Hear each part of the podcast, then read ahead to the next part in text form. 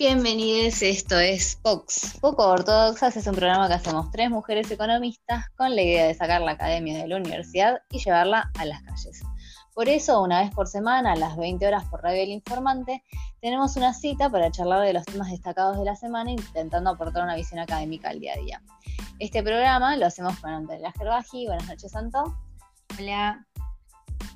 Y con Ana Laura Jaruf. ¿Cómo estás, Ani? Hola, buenas noches.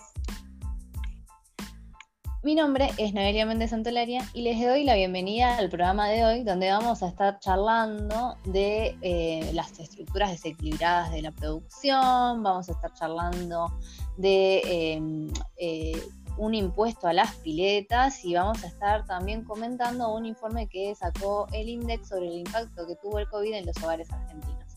Para la entrevista, no se la pierdan porque tenemos el lujo de recibir a Noemí Brenta. Así que si les parece, ya vamos arrancando y les tiro la consigna. ¿Qué dicen, chicas? Buenísimo. Perfecto. Bueno, para, para empezar, no sé si alguna vez escucharon el refrán que dice afortunado en el juego, desafortunado en el amor. ¿Lo escucharon? Sí, me encanta ese refrán. Es muy bueno, pero es una especie... ¿Cómo? No, que sí, lo dije así como muy emocionada, porque aparte lo uso mucho. una especie de forma de decir que no puedes tener todo en la vida, ¿no? Si una cosa te va bien, por algún lado te la van a venir a cobrar. Bueno, nosotros queremos saber si eh, ustedes creen en eso, si creen en esta suerte de que si algo te, sale súper bien, sos horrible para otra cosa, o si hay algún aspecto de tu vida en lo que te vaya re bien, pero y lo querés agradecer, pero hay otro que no va tan bien y te gustaría mejorarlo. Y básicamente si depende, si, si dependen de la fortuna, ¿no? Porque por ahí uno es desafortunado en algo y lo sigue buscando. ¿Por qué le preguntamos esto? Eso fue muy profundo, ¿no? Sí, estoy muy filosófica para este cierre de año. Pero en realidad esto tiene un porqué, porque se relaciona con la teoría económica. En, eh, en, una, eh, en un postulado o en una idea que se llama la maldición de los recursos naturales, de la que vamos a estar hablando en la entrevista con Noemi Brenta, básicamente dice que si tenés una tierra muy próspera, muy fértil, es imposible que desarrolles el resto de la economía, indefectiblemente te va a ir mal en la industria. En Argentina podemos rastrear un poco ese pensamiento de Marcelo Diamant, que fue un argentino, ingeniero, empresario y economista, fundador y director de la empresa Tomat, que se dedicaba a la fabricación de artículos electrónicos. Básicamente un industrial, o sea, este, que, defendía como esta, idea. Y en mi opinión es el David Ricardo, argentino, porque estudia estas tensiones entre el campo y la industria. No sé si, saben, Diamant eh, tiene una obra muy importante, no se resigna a, solo ser un, país agroexportador, este, y algunas de las obras que les podemos este, resaltar y recomendar, eh, las escribió entre el 70 y el 80 y les tiro algunos nombres. La estructura productiva desequilibrada de la Argentina, que ahora vamos a charlar un poco más, Doctrinas económicas, desarrollo e independencia, el péndulo argentino, ese chico es invertible, y la estructura productiva desequilibrada y la doble brecha. su este, obra se lee hasta hoy en día en la FACU porque tiene una actualidad increíble, ¿no? Tal cual. Eh, y justamente un poco? Perdón, no, es interesante porque justamente describió en la década de 70 un problema estructural argentino que hoy, en el 2020, seguimos sin poder sortearlo, más allá de que hay distintas corrientes, algunas adhieren a ese pensamiento, otras medio que lo ponen en cuestionamiento, pero no podemos negar que tenemos un problema de tipo de cambio, que es un poco la cuestión común que abarca los distintos trabajos de Exactamente, exactamente. Bueno, yo primero les voy a explicar lo de la estructura productiva desequilibrada y después les voy a decir por qué se relaciona con el tipo de cambio, como bien nos, nos cuenta Anita. Eh, la tesis de la estructura productiva desequilibrada es básicamente este refrán, afortunado en el agro, desafortunado en la industria. ¿Pero por qué? Porque habla de que el campo argentino es mucho más eficiente relativamente a la industria argentina. Y atención, acá si quieren pueden repasar el programa de ventajas comparativas este, que, que tenemos subido en las redes, porque ¿qué quiere decir eficiencia relativa?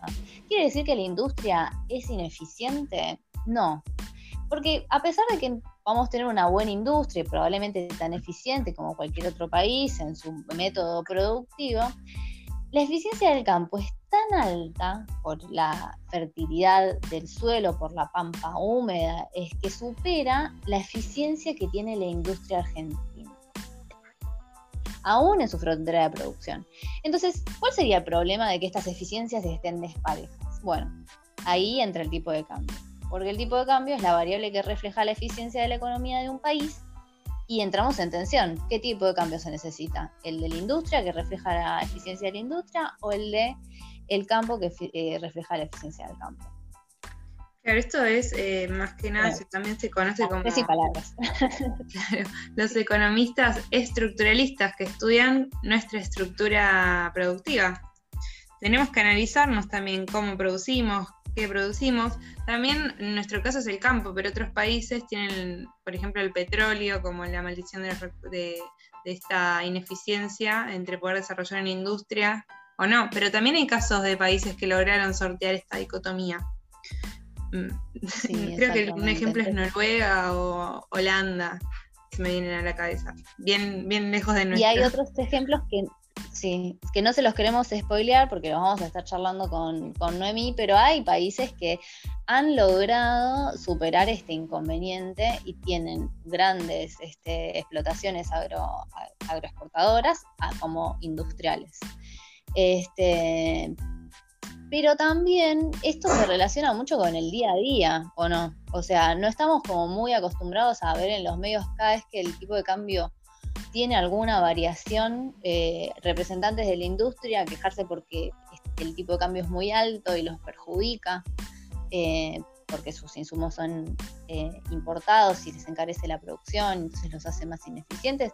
Pero por el otro lado están los representantes del campo que no quieren liquidar la cosecha porque el tipo de cambio no es tan competitivo. Sí, bueno, es súper, súper de hoy en día el tipo de cambio y esos problemas, ¿no? Como decís. Exactamente, así que vieron por dónde este refrán se aplica a la economía argentina y queremos saber si a ustedes les pasa esto, si son tan buenos en algo que no son tan buenos en otra cosa o, este, o no creen en esto y son buenos en todos, queremos esos oyentes que se apersonen en nuestras redes sociales. Y si les parece, dejamos esto acá y vamos al tema de la semana. Dale.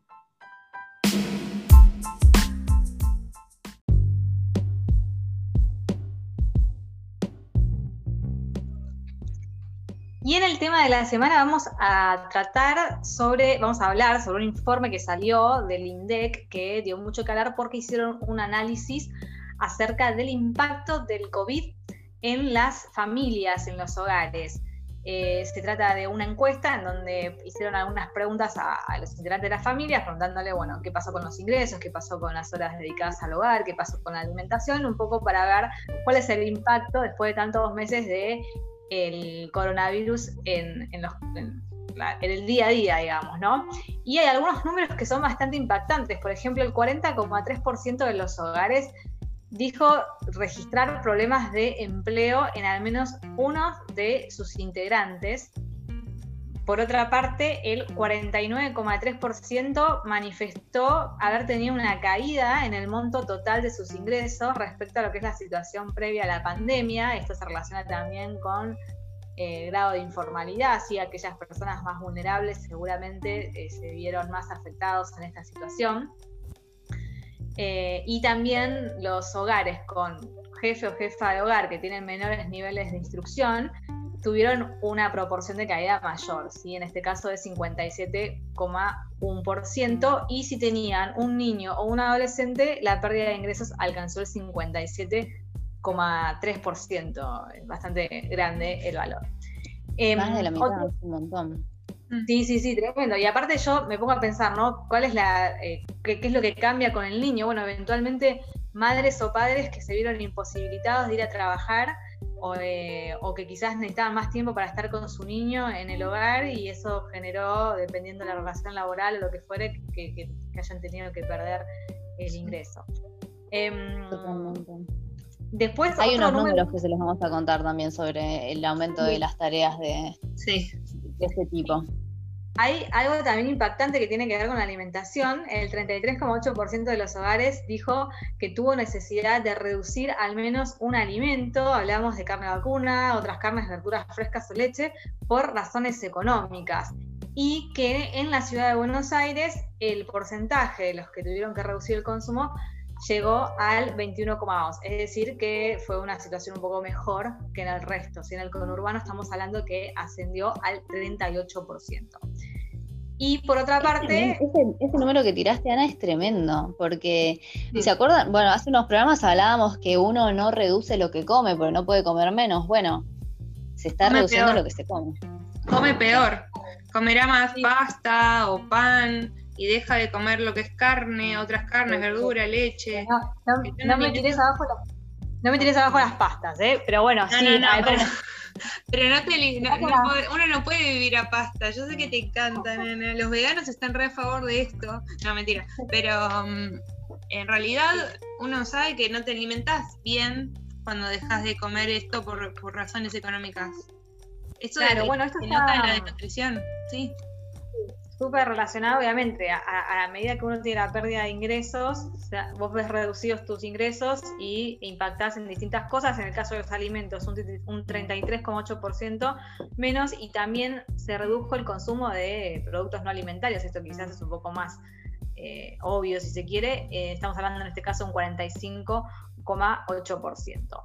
Y también qué pasó con los costos de los servicios de la vivienda. Bueno, el 28,6 dijo que tuvo que dejar de pagar o que tuvo problemas para cubrir esos costos. Eh, y de vuelta, en Ciudad de Buenos Aires es un 14,7, mientras que en el conurbano es un 33,3. Es decir, siempre en la provincia la situación es bastante más peor. Em, hay, algo, hay una nota que está bueno para recomendar que hizo la, el Instituto de IDAES de la Universidad de, San Martín sobre eh, qué significa esto de que los hogares dejaron de pagar. Porque por ahí es un, es un número terrible, 28,6% de los hogares dejó de pagar, pero bueno, ellos hicieron una encuesta con y tienen testimonios de las personas de, de por qué dejaron de pagar y hace cuánto que venían dejando de pagar, porque también las deudas se acumulan y la paciencia de quienes les arriendan se termina y son contratos informales, no están tan amparados por los decretos de prohibición de desalojo. Te iba a decir eso, porque 28,6 es bastante menor al primero lo que más dejaron de consumir, según los números que nos cuenta Ana, son los productos no alimentarios, eso se entiende. Después ajustaron en la alimentación, pero los que, lo que menos ajustaron fueron en estos servicios, que se entiende que porque acumularías deuda como bien rescatas, no es tal cual. Eh, bueno, y después lo otro que también lo hemos tratado en otros programas que tiene que ver con el tiempo dedicado a las tareas del hogar. ¿sí? En, este, en este caso, el 65,5% manifestó incrementar ese tiempo dedicado a las tareas domésticas. Si, había, si hay menores en el hogar, si es una proporción mayor, si estamos hablando en este caso del 72,5%. Y también que esos hogares que aumentaron la dedicación, el 64,1 de esos hogares fue, eh, fueron realizadas por las mujeres de manera exclusiva o con mayor dedicación, sin considerar los hogares unipersonales. Es decir, que a pesar de estar en pareja, em, el 64% fue manejado exclusivamente por mujeres o con mayor dedicación. Eso es interesante porque, bueno, vemos todavía cómo cuesta, ¿no? La, romper esto de compartir el día a día las tareas del hogar. Claro, la repartición más paritaria, sobre todo teniendo en cuenta de que las mujeres también o cada vez más tenemos acceso al mercado de trabajo y también hay un puesto de trabajo que cuidar, no es que este, por más que una este, trabaje dentro de su hogar y que la pandemia haya aumentado las tareas, Muchas tienen una doble jornada, lo que se llama la jornada laboral y la jornada de trabajo no remunerada en su casa. Y encima, si tienen niños en edad escolar, también el INDEC relevó cuánto aumentó el tiempo. Sí, Sí, sí, sí. Eso a mí me parecía como medio obvio, pero el 66,1% de los hogares que tienen eh, que, con presencia de menores en edad escolar incrementó el tiempo dedicado a las tareas de apoyo escolar y en realidad lo que nos llamaba la atención es qué pasó con el, claro. el resto. Porque no, no, no, resulta. Claro. Sí, bueno, yo, eh, yo no tengo hijos, ustedes tampoco, pero mis hermanos sí, y eh, voy a decirlo, o sea, hay muchos chicos que no están, que no siguieron, eh, fue muy difícil también seguir eh, el día a día todas las, materias que tengan o todas las clases. Hay chicos que, cuanto más chiquitos sobre todo, que no entienden si están en la casa, para ellos pueden jugar, eh, no, que les cuesta, no, no, ya no, pueden estar de 9 a 12 o de 9 a 4, dependiendo del horario, no, no se compatibilizó si se quiere lo que era antes de la pandemia y después de la pandemia. Yo creo que también hay de eso y que ese es el gran, pienso yo, un problema que va, va a traer que hablar en un futuro, ¿no? Chicos que lamentablemente perdieron prácticamente este año escolar, porque por más que quizás sigan con alguna clase o algún Zoom, no fue lo mismo. Y para muchos, para algunos quizás eh, no les signifique tanto, pero para otros puede llegar a ser un atraso importante. Fue muy heterogéneo. Sí, es muy heterogéneo. Y hay que ver cómo se estabiliza esto. Y el otro día justamente le preguntaba a mi hermano, porque hablábamos de, que ya terminaban el colegio, entre comillas, pero que todavía no se sabe tampoco el año que viene si van a ir al colegio o no. Está como que no, no hay mucha información. Entonces, es como que una pata me parece que, al margen de que hay un montón de cosas que por esto del COVID son de mucha incertidumbre, el tema de la educación me parece que está medio bastante abandonado. No sé si ustedes coinciden conmigo. Yo, yo noto por, por hablar con, amigas o con gente de que depende con quién hablas, o los matan a los chicos con los Zooms o no tienen nada que hacer, que es como que depende a qué escuela están, se manejan muy independientemente, está medio atomizado, ¿viste? Está, es complicado. Esto va a ser un tema de resolver a futuro sin dudas. Sí, y no nos olvidemos también los que no pueden comentar, conectarse a Zoom porque no tienen computadora o porque no tienen una buena conexión. O sea que ahí eso me preocupa mucho, la desigualdad que se está ampliando para mí o que se pueda ampliar producto de esta situación. Sobre eso les propongo para el programa que viene ver, eh, analizar que el gobierno va a lanzar un, programa, creo que de conectividad a 150 pesos. No sé si escucharon. Ah, Pero lo podemos analizar en el próximo programa, si les parece. Y ahora podemos ir yendo para el abro y lo quieren. Dale. Vale.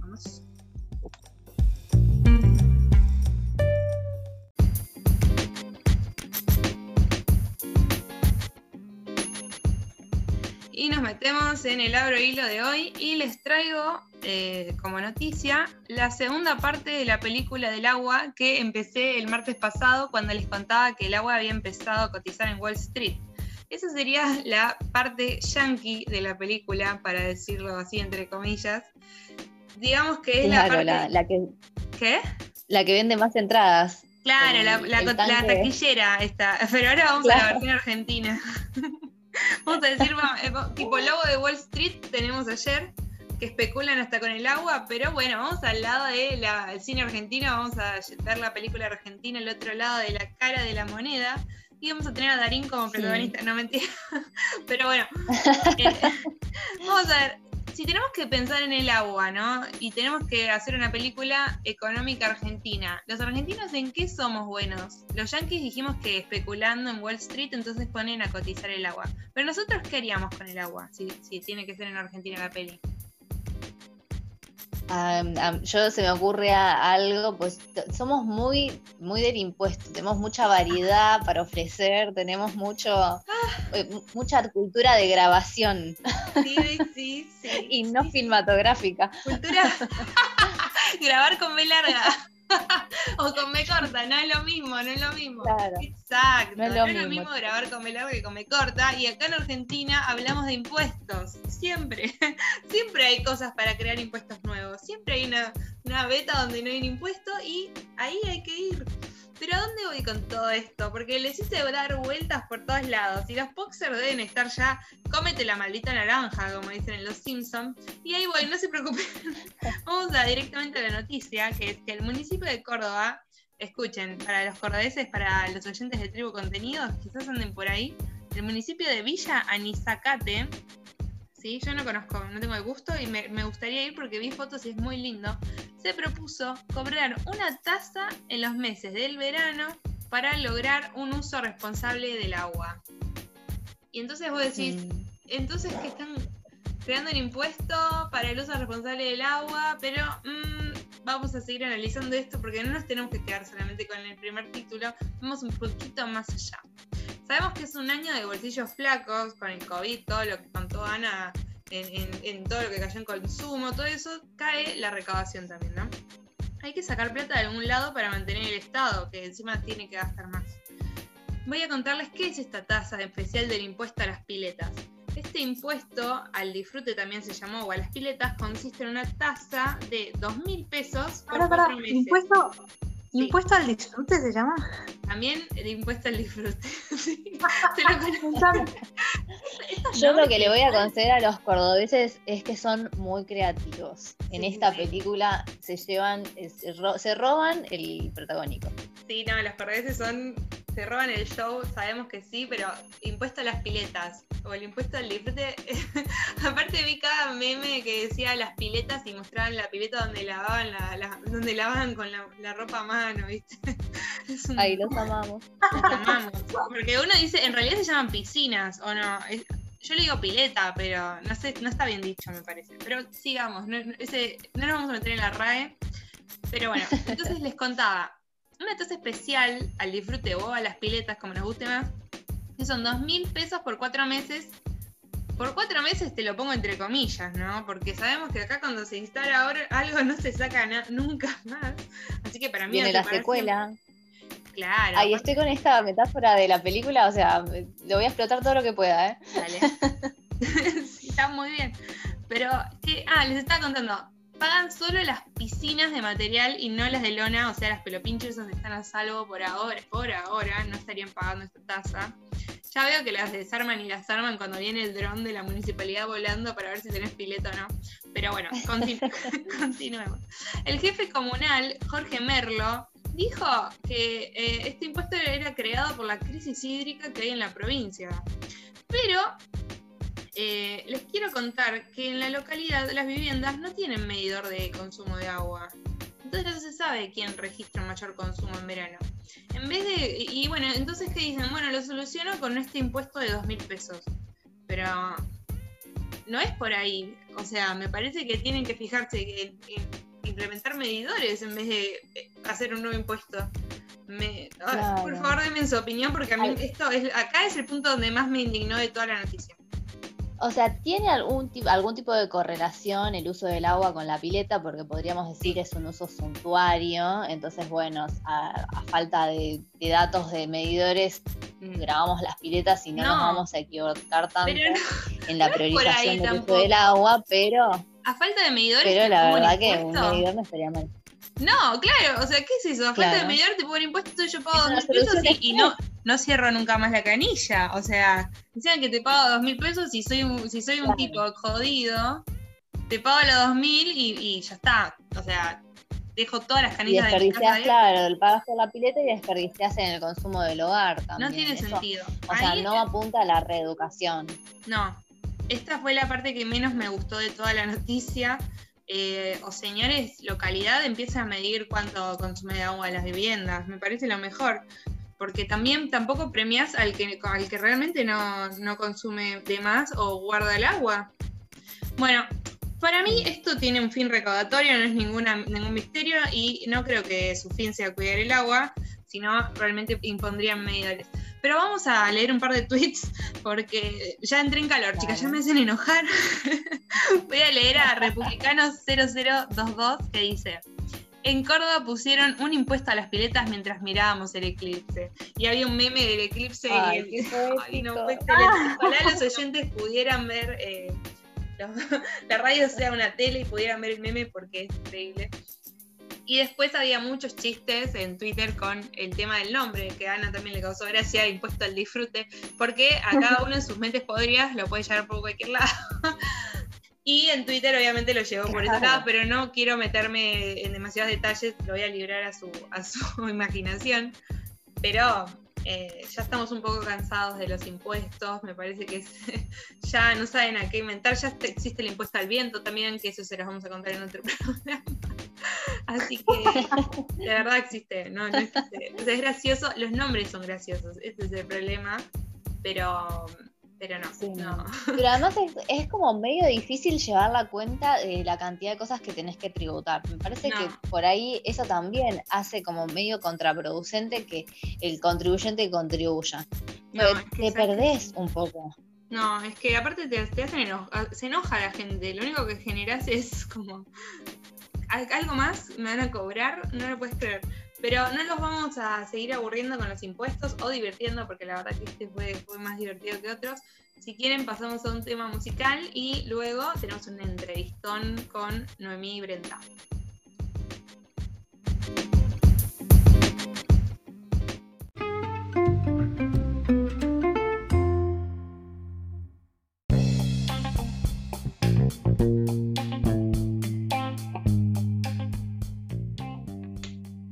Bienvenidos al segundo bloque de Pox. En esta oportunidad tenemos el lujo de recibir a Noemí Brenta, que es economista, investigadora y docente, doctora en Economía por la Universidad de Buenos Aires, premio Facultad, subdirectora del Centro de Investigaciones de Historia Económica, Social y de las Relaciones Internacionales y docente de estas materias en la Facultad de Ciencias Económicas de la UBA y en otras universidades nacionales.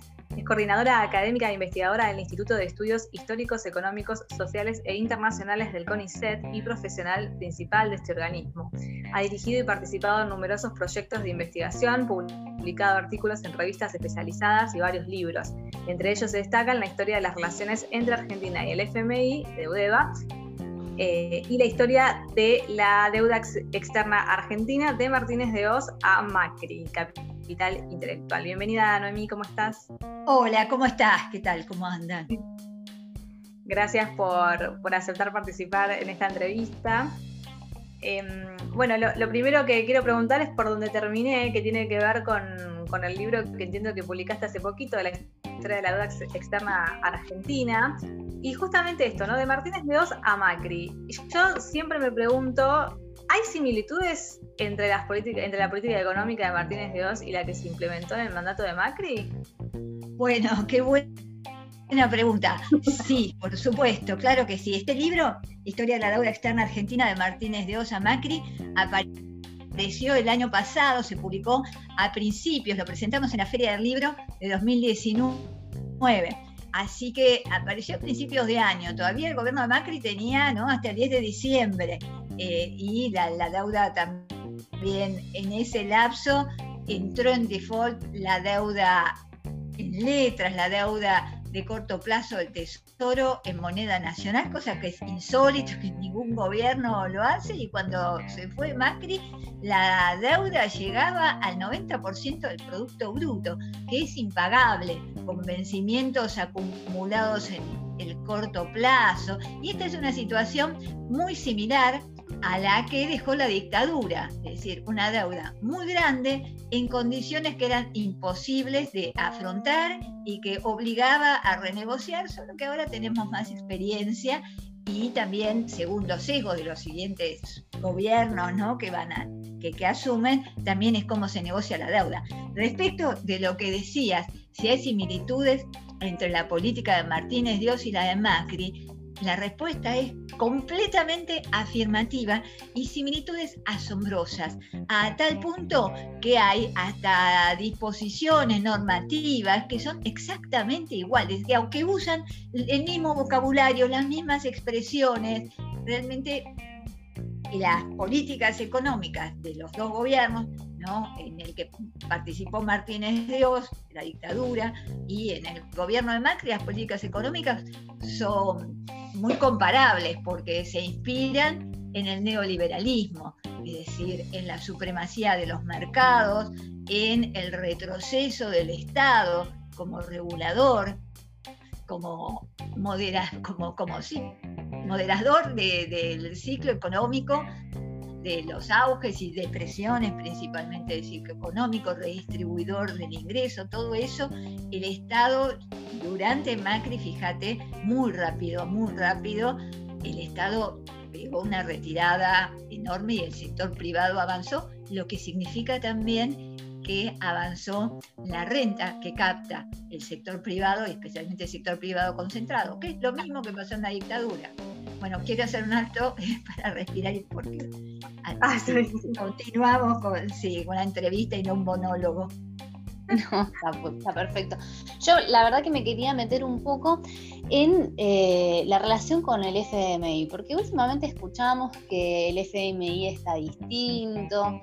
¿Coincidís con esto? ¿Cómo fue resumidamente evolucionando nuestra relación con este organismo?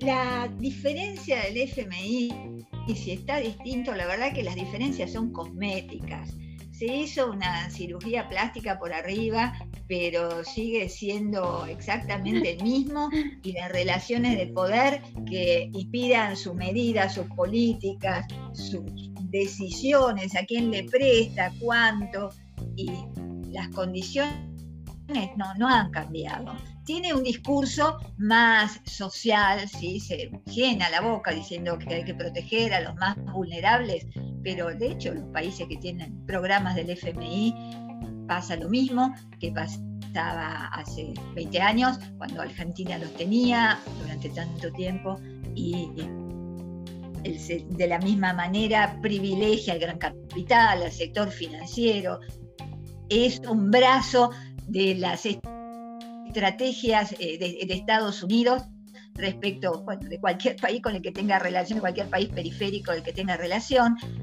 y no solo estratégico, sino también de defensa de los intereses de las empresas estadounidenses, de sus bancos y en general de las del G7, que son los países que tienen más oportunidad de influir sobre el Fondo Monetario y los otros organismos multilaterales.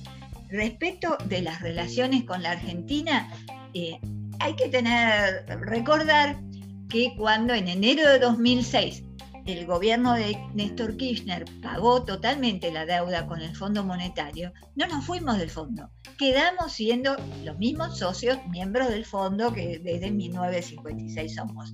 Solamente que dejamos de tener programas, acuerdos con el Fondo Monetario, que es la situación más normal de un país la situación normal no es como nos ocurrió estar 50 años de acuerdo con el fondo, sino que sean muy excepcionales.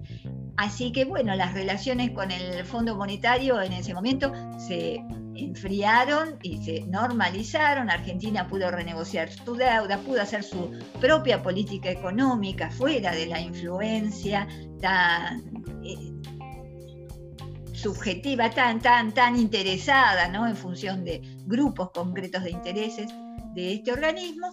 Y el fondo sí objetaba algunas cosas, pero bueno, el efecto es reputacional. En suma, eh, un país cuando, cuando crece, cuando se robustece su, su, sector productivo, mejora los ingresos de la población, no necesita que el fondo hable bien de ese país.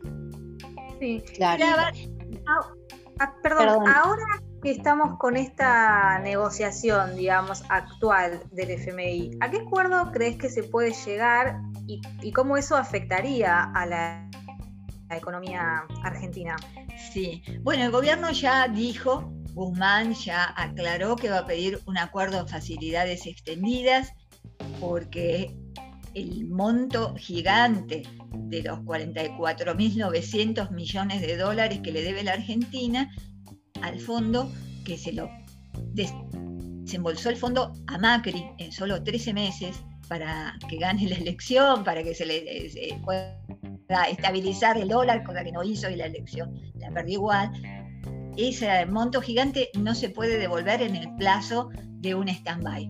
Lamentablemente, facilidades extendidas es el tipo de, programa que eh, hay que tomar que consiste bueno, en plazos más largos, de hasta 10 años para la devolución de los montos, y también Guzmán dijo que van a pedir un periodo sin repagos al fondo de cuatro años y medio. Ahora, los términos, las condicionalidades que los acuerdos de facilidades extendidas implican son de reformas estructurales. Yo tengo la esperanza que las reformas estructurales que encare la Argentina vayan en orden a resolver, mitigar cambiar estructuralmente el aparato productivo de la Argentina, la economía argentina, para salir o por lo menos aliviar nuestros ciclos de freno y arranque, nuestros ciclos de stop and go y aliviar la restricción externa, es decir, que nos volvamos, que las reformas estructurales sean para volvernos un país con más industria, con más valor agregado, producido internamente, distribuido internamente, que mejoren la renta, que mejoren los salarios, que mejoren, sí, con una, un país más industrializado y con más tecnología, los salarios pueden ser mucho mejores y la distribución distribución del ingreso puede ser mucho más equitativa, mucho más igualitaria y también que podamos exportar con más valor agregado y sustituir importaciones, lo que mejoraría mucho nuestra, nuestro sector externo, ¿no? ese talón de Aquiles que tiene la economía argentina, que depende no solo de cosas que no dominamos, como si llueve o no llueve, si la cosecha se arruina, si los precios internacionales de nuestras exportaciones son altos o bajos, todo eso nos puede desestabilizar de, un periodo a otro, de una campaña a otro, si pasan varias de estas cosas, o si hay sequía y todo seguido, encima nos súper desestabiliza por el tipo de estructura productiva que tenemos y de patrón exportador. Entonces, yo tengo eh, esperanza en que las reformas estructurales que encare la Argentina, que en este periodo, los próximos cuatro años, vayan en ese orden. Son reformas estructurales. ¿Son las reformas que pide el fondo? Bueno, no, eh, en realidad la restricción externa como concepto, la economía ortodoxa no la reconoce, pero dado, dada la enorme irregularidad del otorgamiento de este stand-by, del stand-by otorgado en 2018, ¿no? en condiciones excepcionales, de acceso excepcional a los recursos, condiciones que no se cumplían. O sea, hubo ahí mucha mentira, mucho invento, y esos montos que justamente representan el acceso excepcional y esa velocidad de los desembolsos y que además hayan servido para financiar la fuga de capitales. ¿No? Entraban los dólares del fondo y rápidamente desaparecían de las reservas del Banco Central sin ninguna, ningún mecanismo, ningún cuidado, eh, pero que esas irregularidades tan graves jueguen también a la hora de acordar las condicionalidades y que por esta vez, por una vez, nuestro país pueda salir adelante, no gracias al fondo, sino a pesar del fondo. Porque el fondo la verdad no saca a ningún país Justo me das pie a mí para, preguntarte sobre esta este, fuga que, que se dio de los dólares que entraron por el préstamo del FMI. Sí. ¿Cuál, eh, ¿Cuál fue el mecanismo por el cual esto se, fue posible y qué rol tuvo eh, Trump, por ejemplo, en este desembolso récord, a pesar de que no se cumplían algunas de las condicionalidades que se suponía que el FMI ponía Este, en todo, cómo jugó eso en todo, en todo este asunto?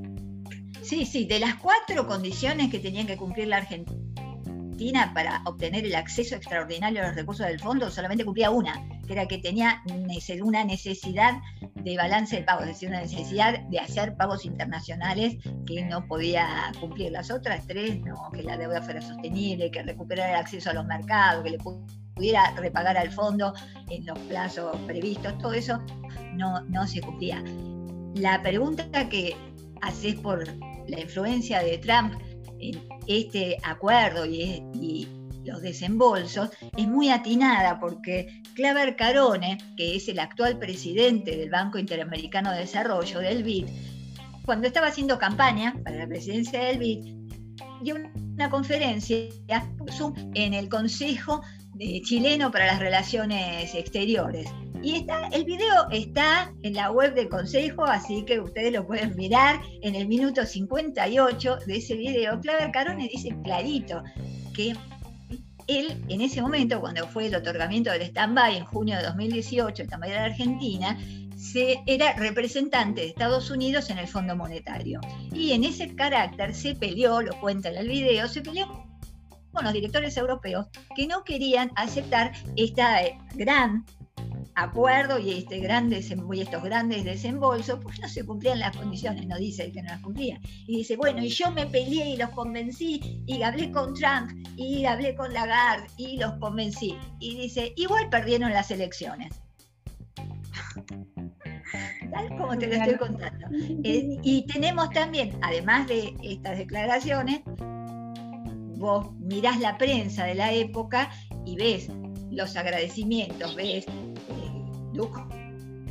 Peña agradecieron al secretario del Tesoro por su ayuda para obtener el acuerdo del fondo.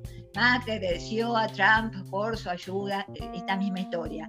Es decir, está, está escrito, está mostrado, no es algo conspirativo que uno se enteró de, de alguna manera por infidencias, sino que es muy abierta la cuestión. Sí, sí. Y sabes que hace un par de programas estuvimos hablando con Atilio Borón y él nos comentó que sigue a los economistas de Davos eh, y dice que todos están hablando de postergar todos los acuerdos de deuda de prácticamente todos los países, o por lo menos los más necesitados, por este contexto de COVID. Y que, según él, en este escenario, no habría, no tendría que haber habido apuro en cerrar la deuda como si lo está gestionando Argentina. ¿Vos en este sentido, cuál es tu opinión al respecto? Eh, sí, yo lo que veo es que en el G20 hay una iniciativa fuerte para una moratoria general de la deuda, pero solo para los países más pobres. No a Argentina no le llegan las moratorias de la deuda porque es un país de ingresos medios. Eh, pero está peleada la cuestión de si entran los medios o no, en general no entran. Y la Argentina tiene que hacer, eh, no, no veo que esté negociando con apuro, ¿no? Guzmán dijo, el, el acuerdo va a estar para abril, para, para marzo, para abril, no, no le veo el apuro. El primer pago al fondo habría que hacerlo en septiembre, el primer pago de capital, el pago de capital al fondo. Así que apuro no veo, digo, si se pone en un horizonte que empezaron el mes pasado de cinco meses para la negociación, eh, apurada no es. Sí es cierto que en marzo hay que pagar una cuota al Club de París, porque Macri los dos últimos años que se terminaba ya el acuerdo, él podía pagar, eran dos mil millones de dólares, no era mucho lo que tenía que pagar, o un poco más, pero no era mucho lo que tenía que pagar, decidió no pagarlo, entonces pasamos a la etapa en que las tasas de interés que tiene que pagar la Argentina ya no son ni del 4, ni del 5, ni del 7%, sino del 9%. No, nos dejó en la peor situación posible, realmente.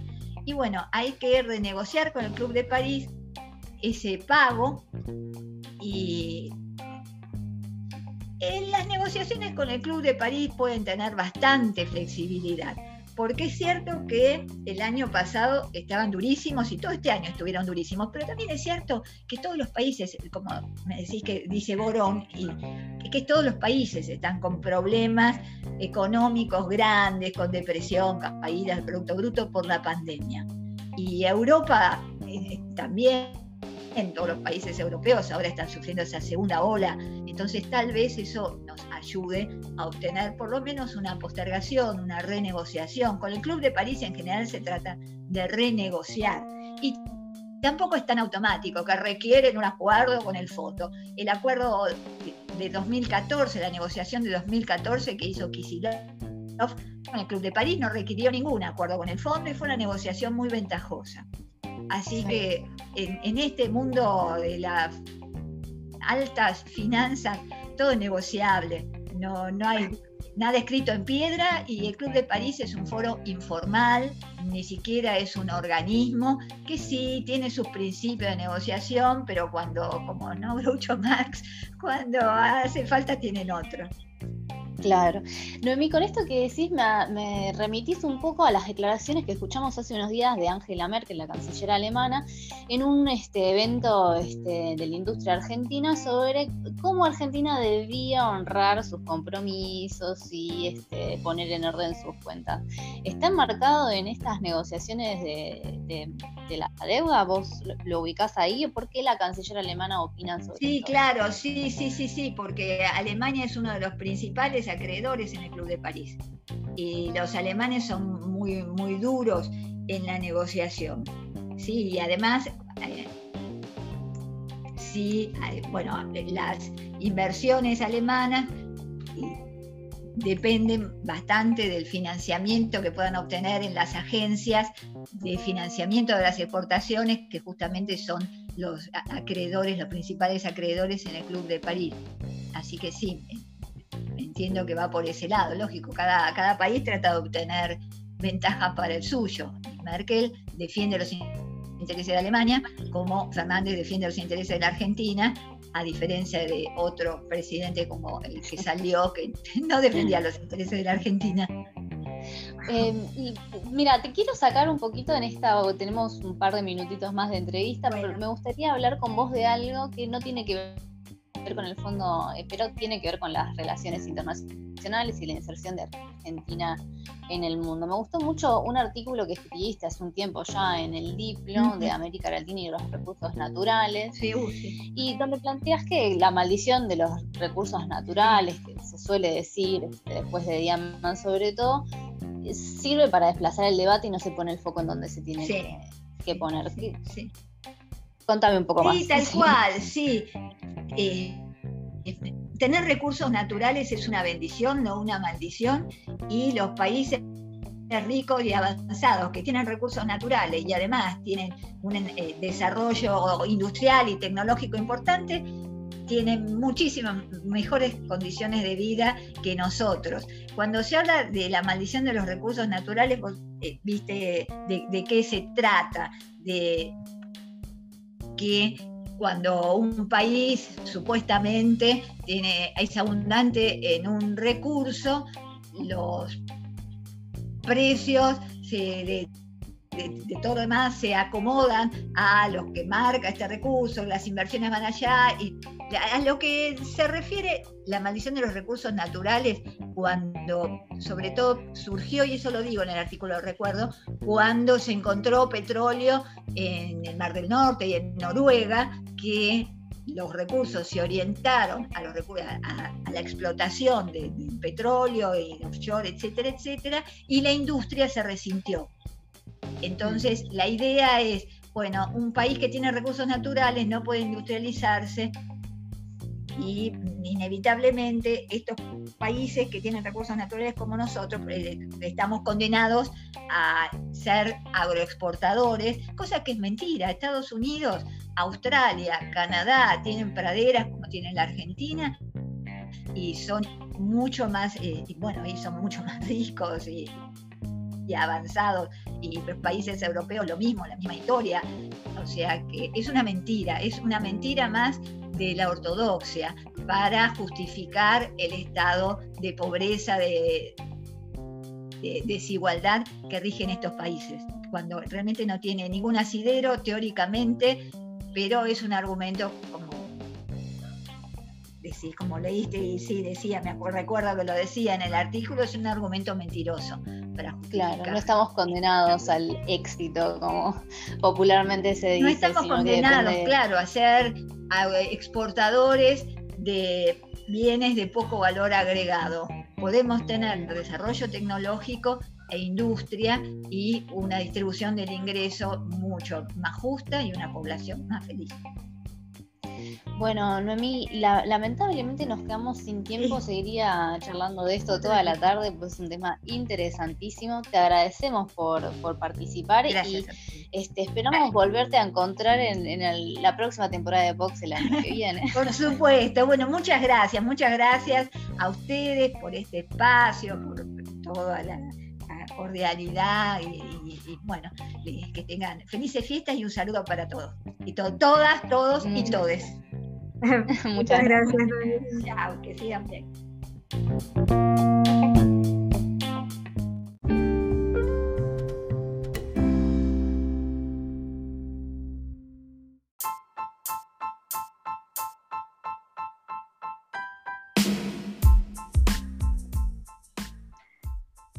Y llegamos a uno de los últimos programas del año. Chicas, ¿ustedes pensaron que íbamos a llegar hasta acá?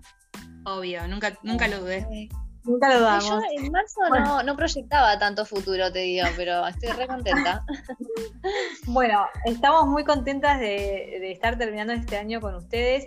Les queremos desear a todos una excelente Nochebuena y Navidad, también Año Nuevo, pero bueno, tenemos un programa más, así que los vamos a saludar, no solamente a nuestros oyentes del Informante, también a los de Tribu Contenidos, que siempre están ahí con, haciéndonos el aguante. Les mandamos un beso enorme a todo Córdoba y a los que nos siguen también por Spotify y YouTube, y bueno, nuestros seguidores, Twitter, Instagram, y no sé si me olvido de alguien. Eh, pero bueno, esperamos que hayan disfrutado este programa y todos los que, los que hicimos y esperamos también continuar el año que viene, ¿no es cierto? Sí, recargadas. Sí, Recargados Por venimos. supuesto. Así que bueno, renovadas, sí. Con todo para el 2021. Más 2020, que lo pasen de vuelta. y va, va a costar este cambio, pero bueno, esperemos entonces que el que viene sea mejor que este que se va y les mando un beso grande a todos. Ah, esperen, no se olviden de, de escucharnos en Spotify como Fox Poco Ortodoxas, en YouTube como Pokémon Ortodoxas y seguirnos en las redes. Que tengan una linda Navidad. Feliz Navidad. perfecto. Adiós. Chao, chao.